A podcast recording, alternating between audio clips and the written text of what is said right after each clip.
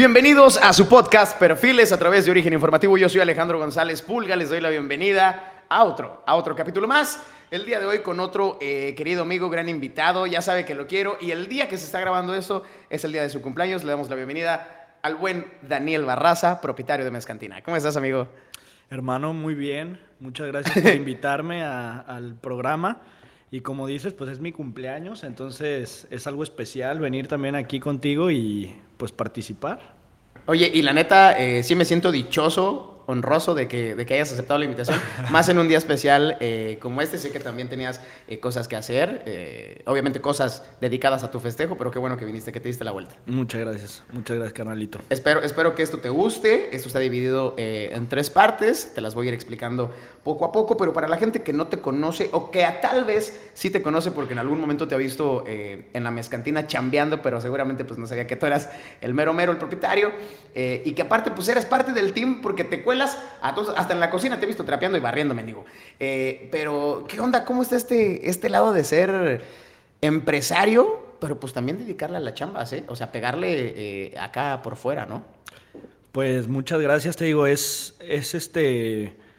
Para mí, digo, me encanta lo que hago. Yo creo que es muy importante encontrar algo que te gusta y que te apasiona para poderle entrar con todo, ¿eh? O sea, porque difícilmente te pones a hacer el trabajo sucio si no, si no te apasiona, si no te gusta. Entonces, es importante estar en todas las áreas también para, para ver qué se está haciendo ahí. O sea, nos gusta dar muy buen servicio, tener buena calidad en los productos.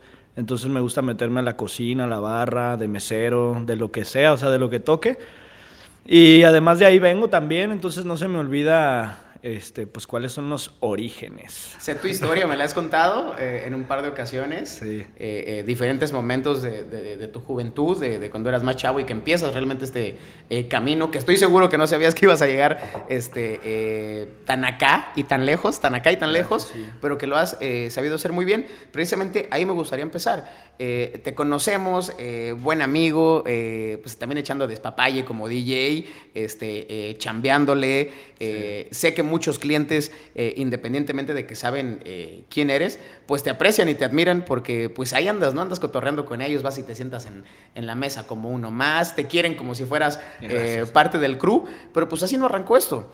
¿Cómo empieza este Daniel que, que, empieza a chambearle y que empieza a querer abrir mella en este ámbito empresarial? A lo mejor cuando aún no lo sabías, pero voy enfocado directamente a así, trabajar para alguien más, trabajar en el rollo de restaurantes, bares, pero que dijiste, pues ya nomás no lo voy a hacer porque sea una chamba de fin de semana, o porque mis papás me mandan por un dinero, o porque yo quiero tener mi lana para gastar con mis cuates. ¿En qué momento viene este proceso de, vamos a cambiar esto, porque esto me dé más y más y más y más y a ver hasta dónde llego?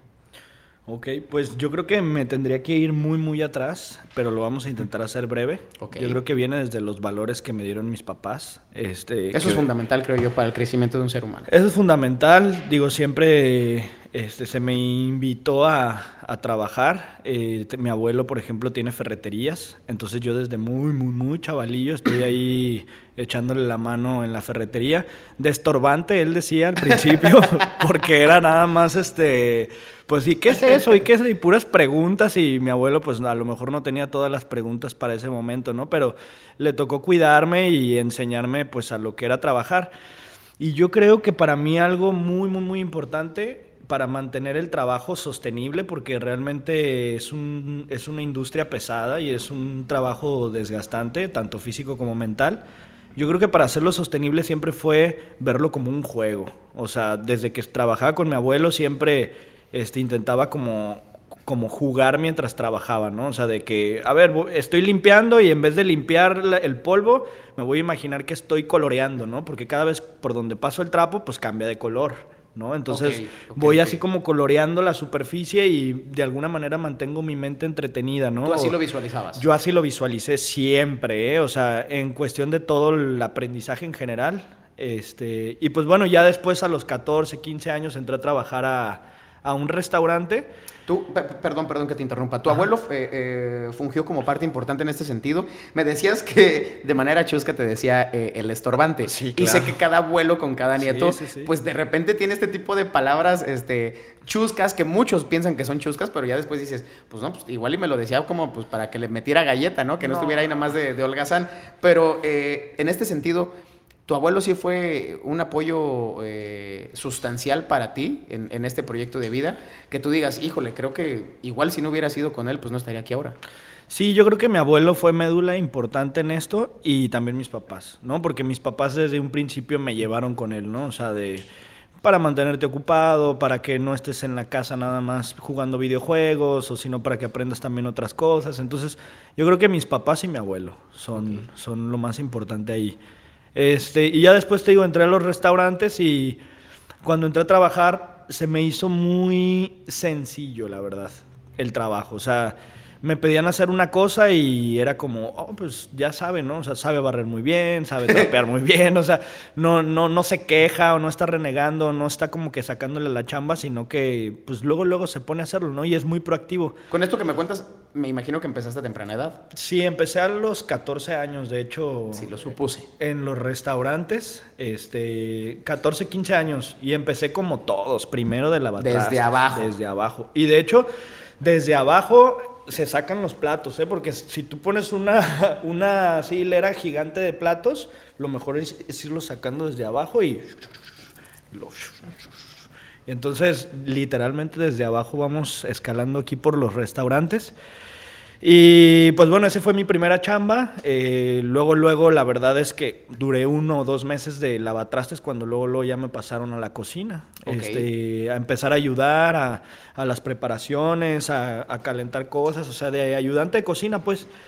Y ahí empezó todo, ¿no? Ya, ya a los 18 años yo ya había pasado por cocina, por caja, por mesero, por lavatrastes, por garrotero, por todas las áreas, o sea ya había lavado baños, ya había hecho inventarios, o sea, ya había hecho de todo, ¿no? Y, y, la verdad es que sí pasé por muchos restaurantes de allá de la ciudad de Guadalajara, que es de donde este, crecí, ¿no? Yo soy de Mazatlán, pero pues allá en Guadalajara... Sí, güey, ya soy de todos lados, pero ahí en Guadalajara fue donde pues desarrollé esta, esta carrera, ¿no? Y ya después como que agarré los restaurantes por otro lado también, que eh, se pega lo de mi carrera, que soy ingeniero en mecatrónica. Y entonces también nos aplicamos a desarrollar un sistema punto de venta para restaurantes, que ese es otra, otro negocio que tengo en la ciudad de Guadalajara con unos socios. Que si no me equivoco, creo que fue tu primer bombazo, ¿no? Fue mi primer, mi primer este, negocio. Bueno, abrí un café y, unos tacos de barbacoa también que fracasaron. y en paralelo estuve haciendo lo de Anova que fue puro amor al arte, ¿eh? porque en 10 años no le sacamos más que puro aprendizaje y crecimiento, porque llegamos a crecer la empresa a tener, no sé, 800 restaurantes a nivel nacional de clientes, o sea, restaurantes de todo tipo tenían nuestro punto de venta. Entonces, sí fue, sí en algún momento llegó a, estar muy, muy grande a Nova, pero pues también ah, el tener muchos proyectos, porque tanto yo como mis socios tienen otros proyectos, pues como que Anova se mantuvo a un cierto nivel y le ha costado un poquito más de trabajo seguir creciendo, pero sigo en eso también, o sea, seguimos metiéndole también la ficha. Oye, dijiste algo que me llama la atención, sobre todo para eh, la audiencia que nos está escuchando, que, que son jóvenes, eh, me atrevería a decir la, la, la, gran parte de gente que ve este tipo de contenidos. Acabas de decir algo que pues, yo ya lo sabía en lo privado, ya me lo habías eh, platicado en algún momento, 10 años, 10 años que ahora se dicen fácil, 10 años que dices, pues sí, pues ahí está mi empresa, Nova, ¿no? Como que bien o mal, pero pues ahí sigue todavía, vamos a echarle este, para que siga creciendo y recuperarla y, regresar a eso que fue en algún momento. Pero pues para la, banda que nos está eh, escuchando y no necesariamente eh, tan jóvenes, y a lo mejor ya un poco este, tirándole a los 30, pasado a los 30, tal vez ya cuarentones, que quieren entrar en este eh, negocio de sobresalir, armar un proyecto, ¿Tú qué les recomendarías, qué les sugieres frente a proyectos de esta magnitud que dices, bueno, tengo 10 años y pues en 10 años, ¿qué me dio? Pues sí, me dio aprendizajes, me dio esfuerzo, pero pues ahí sigue. O sea, eh, ¿cómo lo catalogarías? ¿Qué les, qué les dirías a este, tipo de personas que, te escuchan y dicen, chin, 10 años? No, hombre, pues prefiero pegarle uno, pero que vaya bien. O sea, me refiero a que a veces 10 años pues no nos llaman la atención, no, no, no, no, nos inspiran a hacer las cosas. ¿Qué hay de, de, tu parte para decirle a esta, a esta juventud, a esta banda que quisiera emprender algo y que piensa que todo va a llegar pues de la noche a la mañana? Pues que no hay un camino fácil. O sea, me, me, gusta, me gusta la pregunta porque a lo mejor sí sería importante desmentir ese, ese mito un poquito, ¿no? A, lo mejor sí hay como golpes de éxito, o sea, o lo que le llaman el growth hacking, o sea, de que hackean el crecimiento y hacen crecimientos exponenciales. Y estoy seguro que, que hay muchísimas historias o muchísimas empresas que, que, lo han conseguido, pero desde mi punto de vista no, no es un trabajo fácil tampoco eso, ¿no? O sea, hay que dedicarle mucha pasión, te digo, hay que dedicarle tiempo, hay que dedicarle energía, hay que ser pacientes porque la gran mayoría es, todos son hipótesis, ¿no? Es lo que yo tengo en el mundo de las ideas, pero a través de la acción lo voy a comprobar, ¿no? Si realmente lo que está funcionando, este, pues realmente es como lo pensaba, ¿no? Entonces yo creo que mi mejor consejo para eso, porque eso lo leí, lo vi en algún video, no estoy seguro dónde, pero es algo que se me quedó muy grabado porque es completamente lo que yo pienso, que es entre más rápido fracases es mejor. ¿No? O sea, entre más rápido fracases, más, este, más rápido vas a aprender. Porque el crecimiento, el crecimiento natural de las personas duele, ¿no? O sea, cuando uno aprende a caminar, pues te caes, lloras y, y, sigues caminando, ¿no? O sea, sigues aprendiendo. Y, igual andar en bicicleta, ¿no? Si quieres andar en bicicleta, pues te vas a caer. Entonces yo siento que emprender es lo mismo, o sea, entre más rápido te avientes a, a arriesgarte a hacerlo, Obviamente siempre buscando el growth hacking, o sea, el crecimiento exponencial rápido, acelerado, este, pero pues te digo, esas terminan siendo hipótesis, ¿no? Entonces vas a fracasar, vas a fallar y entre más rápido lo hagas, pues también más rápido te vas a levantar, más rápido vas a aprender y más rápido este, vas a llegar al éxito. Entonces yo siento que para mí no hay camino fácil, es entre más rápido lo hagas mejor y este, entre más rápido fracases también. Ok. Esa es muy buena respuesta, no lo esperaba, ¿eh? No lo esperaba, pero es, una muy buena respuesta. Eh, estábamos platicando acerca de, eh, de ANOVA y luego eh, de ANOVA yo sé que sucede algo por ahí internamente y después te quedas como en el limbo. Dentro de ese limbo, el, el, el, Dani motivado que decía, órale, vámonos por todas para dónde eh, apunta el guarache. ¿Cómo es que tomas otra vez las riendas de tu vida y, decides, a ver, pues vamos a acomodarnos, ¿no? Sí, yo creo que lo más este, complicado sí fue la pandemia. O sea, para mí eh, mm, sí me cambió todo. O sea, como estamos trabajando con restaurantes, muchos restaurantes se bajaron de, la, de clientes de Anova. O sea, aparte teníamos ya la mezcantina, de la cual yo la operaba de manera remota. Sí. intentaba venir pues cada cierto tiempo. Sí, porque originalmente tú lo hacías todo desde la ciudad de Guadalajara. Así es. Y venías eh, ocasionalmente. Así es, nada más a supervisar de repente la operación, pero intentábamos llevarlo todo a través de los números, ¿no? O sea, llevando un buen control y pues intentando ahí este, identificar anomalías.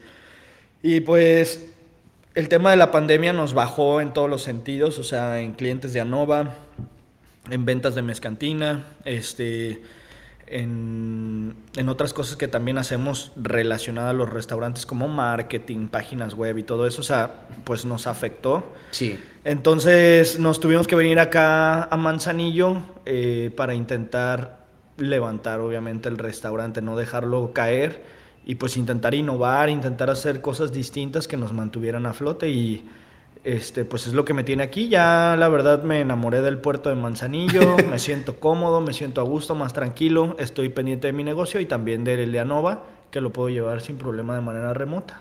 Oye, y ahora brincándonos de eh, la tecnología, lo que tiene que ver con la cuestión eh, de computadoras, la cuestión computacional propiamente, informática, nos vamos pues ya para la atención, ¿no? Para el servicio con con el cliente, el tú por tú, eh, el estar ya en, un changarro este, 24/7, como dicen los que saben y los empresarios que de verdad sí le pegan y le pegan bastante bien. Eh, ¿Cómo se te presenta esta oportunidad de poder entrar a Mezca? Eh, mis, mis socios de la empresa de Anova, ellos ya me llevaban un poquito de ventaja con el tema de restaurantero. Por lo mismo de que estábamos desarrollando software para restaurantes, y vimos que realmente estuvimos ayudando a muchos restaurantes a crecer y de manera exponencial. pues dijimos, oye, pues si tenemos las herramientas para administrar un restaurante, pues ¿qué estamos haciendo? ¿Qué estamos haciendo? O sea, lo mejor es este, eh, pues poner también un restaurante, ¿no? Y la verdad es que también se nos hizo fácil, o sea, pero, pues bueno, ya, ya una vez que, que mis socios, te digo, pusieron otro restaurante, empezaron a hacer ellos como pruebas para hacer la franquicia, o sea, hacer los manuales, y, pero ya ahora con su concepto, ¿no? O sea, eh, para franquiciar. Entonces yo termino la carrera, ellos este, tienen su primera sucursal, yo obviamente participé en todo en el proceso creativo de la franquicia, o sea, de todo, los manuales, la imagen, la decoración, absolutamente todo, las pruebas de mezcal, claro que yo las hice porque... Eso fue lo primero que hiciste. me encanta el mezcal y, y a mi socio también, entonces pues duramos varias noches probando mezcales distintos, entonces... Y luego en ese momento eran mis roomies, entonces era como que no, se nos iba los días probando, haciendo las largas noches. Largas, noches. haciendo las, las, catas de mezcal. Sí, pero participé, participé en todo ese proceso y ya cuando ellos se establecen en la primera sucursal, que funciona bien y todo, le vendieron una, una sucursal a un amigo y luego, luego yo ya me apunté para la tercera. Manzanillo fue la tercera. Entonces primero fue la de Guadalajara, de Conchitas, después fue en Tetlán y luego abrí yo acá en Manzanillo. Oye, eh, yo sé que eh, pues creciste en Guadalajara, por ahí estuviste gran parte de, tu vida y luego haces el, el brinco para acá. Eh, yo sé que mucha gente de repente pues se queja, híjole, es que en Manzanillo no hay buenos chambeadores, es que a Manzanillo le hace falta esto, oportunidades aquí, oportunidades allá, no ven el crecimiento, este, eh, no, no, creen a lo mejor en, los jefes o, en las personas que se asocian para poder hacer este, un proyecto, un negocio, y pues de repente pues empiezan como las piezas, ¿no? A caer, a caer, a caer, a caer, a caer pero sigue quedando el, mero mero, ¿no? O el, o el 1% de los que creen en, estos proyectos. ¿Cómo te recibe Manzanillo en ese sentido? ¿Te vienes para acá a la loquera que dices, pues ya me voy a ir para allá? ¿Sientes que, te recibieron eh, bien, mal? Eh, sabías lo que hacías eh, desde que llegaste, te costó adaptarte a, esta onda. También que el mismo eh, gremio, que a veces es, complicado, lo entiendo, eh, te apoyó, te echó la mano, se acercaron, fueron renuentes. ¿Cómo fue este proceso de venirte ya a una operación acá en Manzanillo? La verdad, la verdad, caí en blandito. Así, caí en blandito aquí en Manzanillo. Este, hice muy buenos amigos, muy rápido. Ok. Este, gente eh, también como yo, o sea, muy, muy comprometida en sus negocios, que saben mucho. También la verdad es que les he aprendido mucho a, muchos empresarios de aquí de Manzanillo. Este, entonces, para mí ha sido un aprendizaje totalmente, ¿eh? pues, venirme aquí a Manzanillo, eh, tanto de manera profesional como personal. y de los, em, del tema de los empleados, es algo que se escucha muy común, la verdad, aquí en, Manzanillo, que la gente de aquí de Manzanillo no le gusta chambear. Yo no lo creo así. Yo he conocido gente de aquí de Manzanillo que es muy chambeadora, pero sí siento que a lo mejor es otro chip distinto, ¿no? Al de la ciudad. Obviamente Guadalajara es mucho más competitivo. Es más demandante es más demandante. Este, las personas inclusive son un poquito más agresivas, ¿no? Pues ya sabes la claro, tensión del tráfico, cabrón, ¿no? Y eh, más si vives en López Mateos, güey, olvídate, pinche trafical y les encanta chocar ahí, cabrón. Entonces, eh, es, un, es un caos, güey, la verdad, allá Guadalajara y sí se siente esa, esa tensión. Entonces acá pues la gente es un poquito más pasiva, vienen más relajada. Inclusive como dices, está, eh, todo arranca desde el ritmo de vida. ¿No? O sea, levantarte dos horas, una hora y media antes de ir a tu chamba y aquí te levantas media hora antes. Así es. Entonces, yo creo que vas haciendo concha de alguna manera. Así es, así es. Y no creo que no les guste trabajar, sino siento que a lo mejor tienen sus condiciones un poquito más seguras, ¿no? Y más accesible todo, ¿no? O sea, la comida, los traslados, todo. Entonces, como que van por la vida más despreocupado. Loco uno que trae el chip de la ciudad. Que viene revolucionado. Viene revolucionado y llegas temprano y ¿por qué estás tomándote tanto tiempo para hacer eso? O sea, nosotros realmente, yo voy en la calle y yo me doy cuenta que el cafre soy yo. Yo cuando llegué me pasó exactamente lo mismo. Yo, yo dije, si hay un loco en el tráfico soy yo. Entonces, más bien yo también he tenido que hacer una mezcla entre adaptarme a ellos y adaptarme a la ciudad de Manzanillo y también que pues ellos se adapten un poquito a la forma de trabajo que yo traigo, ¿no? Entonces he sido como un... Toma y dac. Un toma y dac. Oye, eh, ya casi casi para ponerle punto final a esta charla bastante amena eh, contigo, ¿qué nos espera de, la mezcla en estos eh, meses por venir? Para la gente que, aún no se ha dado la oportunidad de conocer las instalaciones, de ir, eh, no es porque sea mi amigo y porque esté aquí, es un lugar que está rico, eh, buena atención, está fabuloso el ambiente, las bebidas están súper mega coquetas para que se den eh, la vuelta, pero en términos generales, ¿qué viene en estos meses próximos? Queremos seguir innovando en, en cuestión de los eventos, o sea, ofrecerles eventos de mayor calidad, este con experiencias más atractivas, obviamente. Y sobre todo, algo para mí muy, muy, muy importante es mantener una buena cocina. Entonces, le vamos a meter todos los kilos a la cocina. Este, vamos a implementar eh, promociones bastante agresivas para el día, para que también conozcan la mezcantina como restaurante, porque es un restaurant bar y que no solamente se queden con que son snacks o son papitas, sino que tenemos atrás de Mezcantín una cocina bastante bien armada y con gente capacitada para sacar buenos platillos. Entonces, le vamos a seguir innovando por el tema de los eventos, pero vamos a seguir enfocándonos en, mucho en la cocina para levantar los, los platillos este, que realmente son comidas completas. O sea, tú puedes ir y comer perfectamente ahí este, y pues accesible, barato. Oye, y si hay alguien que los pueda recomendar, pues soy yo. Porque he llegado al otro día este, crudo, he llegado para comer en, en, en, otras este, circunstancias, ya en, un buen estado. Este, he llevado eh, pues a chavas tal vez con las que uno está saliendo, con amistades, familia. Hemos ido también en la noche para cenar para no cenar también, para agarrar la pachanga y pues quedarnos hasta eh, altas horas de la noche. Y de verdad, o sea, no importa el, horario en el que llegues, eh, disfrutas tanto las bebidas como los alimentos, viceversa. Entonces sí, pues está la, invitación extensa para que vayan, que se den una vuelta, que, conozcan, que eh, ahora este proceso de, no de renovación, lo llamaría de mejoría tal vez de alimentos, porque son buenos productos y es buena calidad la que se ofrece, pero se va a dar todavía un extra. Entonces, pues sigan, sigan yendo a consumir, a probar. Eh, eh, a gozar, a divertirse, porque pues de esto finalmente eh, es de lo que se alimenta una empresa, un restaurante, un bar, ¿no? De que la gente vaya y en medida de, esto pues es que van subiendo los estándares, ¿no? De, cualquier tipo. Entonces, pues, pues vayan, ahí está la invitación para, para que se den la vuelta contigo, Dani. Claro que sí, para echarse unos mezcalitos. Eso me agrada, me agrada bastante. Y pues bueno, de esta manera le ponemos el punto final a esta primera sección y regresamos con preguntas, preguntas rápidas. Quédense con nosotros. Están escuchando Perfiles a través de Origen Informativo.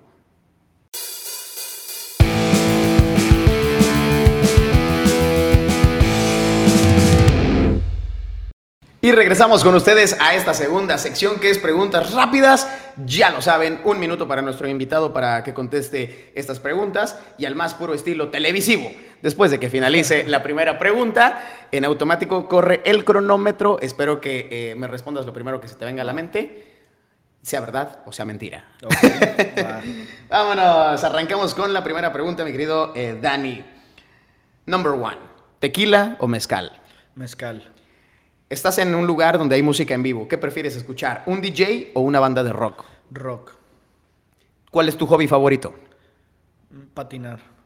¿Trabajar al máximo hasta que se pueda o prepararse para el retiro? Trabajar al máximo hasta que se pueda. ¿Cuál es tu snack favorito? Boneless. ¿Manzanillo o Guadalajara? Ahorita manzanillo. Eso estuvo difícil. ¿Para una buena cruda, un ceviche o una torta ahogada? Una torta ahogada, pero por supuesto. por su pollo. Ah, pollo. ¿Cuál es tu color predilecto? El negro. ¿Momento favorito del día? El desayuno. ¿Una tarde de skate o una tarde de alberca? Una tarde de skate. Pues y luego una de alberca. ¡Ah, sí, no! Ya bien sudadirri. Un clavado. Pues bueno, así finalizamos esta eh, breve sección de preguntas rápidas con Dani. Vámonos a lo que ustedes más esperan, que es respuesta o shot.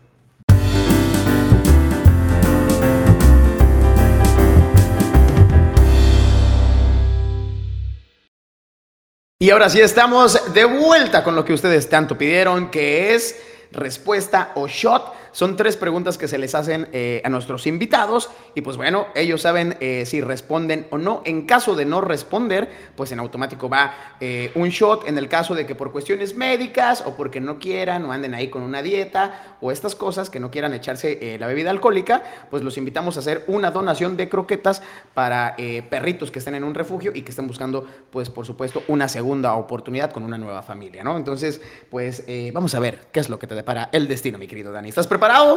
Preparadísimo. Vamos a ver si es cierto. Y arrancamos con la pregunta number one. ¿Es Mezcantina hoy por hoy el mejor bar de deportes rock en Manzanillo? Sí. ¡Ay, segurísimo! Sí, sí, yo, sí, te apoyo, te apoyo. Yo creo que sí, sí es el mejor. Yo creo que sí. Yo creo que sí. Oye, eh, esta está buena, ¿eh? De las bandas de rock and roll que tocan en la mezcantina, ¿cuál es la que menos te gusta? La que menos. Hijo de Cristo. No puedo. Son mis socios. Todos son, todos son mis socios y yo creo que todos tienen cosas buenas, pero también malas. Y destacar la peor no siento que nos ayude como socios, así es que me voy a echar el shot. Ok, vientos. Hasta la tumba con el secreto. Muy bien, muy bien. Esa estuvo buena. Estuvo buena, estuvo buena. Y vámonos este, con la última, a ver, a ver si es que eh, nos quieres brindar un poquito de tu sabiduría o si te la reservas. ¿Cuál es tu próximo reto empresarial y cómo esperas lograrlo? Mi reto empresarial ahorita es este retomar a Nova, pero enfocarnos un poquito más a la industria 4.0, empezar a automatizar otro tipo de cosas, no solamente punto de venta, sino un poquito más de IoT, que es Internet of Things, ver si podemos hacer inventarios inteligentes, ver si podemos hacer este, checklists inteligentes o buscar innovar en, el, en la industria restaurantera, enfocado a la industria 4.0 y dentro de ANOVA, ¿no? O sea, estamos, hubo una separación de unos socios, entonces vamos a, volverlo a retomar para volverlo a hacer crecer. Entonces ese es el siguiente reto empresarial. Y por ahí hay otros, pero ah, eso sí son sorpresas. Son surprise. no se pueden decir. no se pueden decir. pues perfecto, me dio muchísimo gusto que hayas estado con nosotros, que aceptaras venir y que compartieras un poquito de tu vida eh, con toda la audiencia que nos está eh, oyendo a través de, los podcasts en Spotify, porque también eso se va a compartir en Spotify, y los que nos ven pues, a través de las cámaras y la producción del productor aquí en, esta cabina, el buen Pedro Ramírez. De verdad te agradezco que hayas venido, Daniel. Al contrario, muchas gracias. Y yo también quisiera este, aprovechar y entrarle a la, a la, donación de los perritos. Entonces, si me pasas información para yo también donar croquetas. Órale, va. Sin problema. y pues muchísimas gracias y si quieren un buen mezcal, un, un, buen platillo de comida o algo, los espero con mucho gusto en Mezcantina. Compártenos, para eso estamos, compártenos eh, tus redes sociales, donde podemos encontrarte, si queremos ver menús, promociones, ¿cómo nos, le hacemos? Nos pueden buscar en Google como la Mezcantina Manzanillo, ahí viene nuestro menú, nuestras redes sociales, estamos abiertos de una de la tarde a 2 de la mañana todos los días, 365 días del año. Bueno, no es cierto, cerramos el 25 y el primero. casi, casi, casi 365. 365 días del año.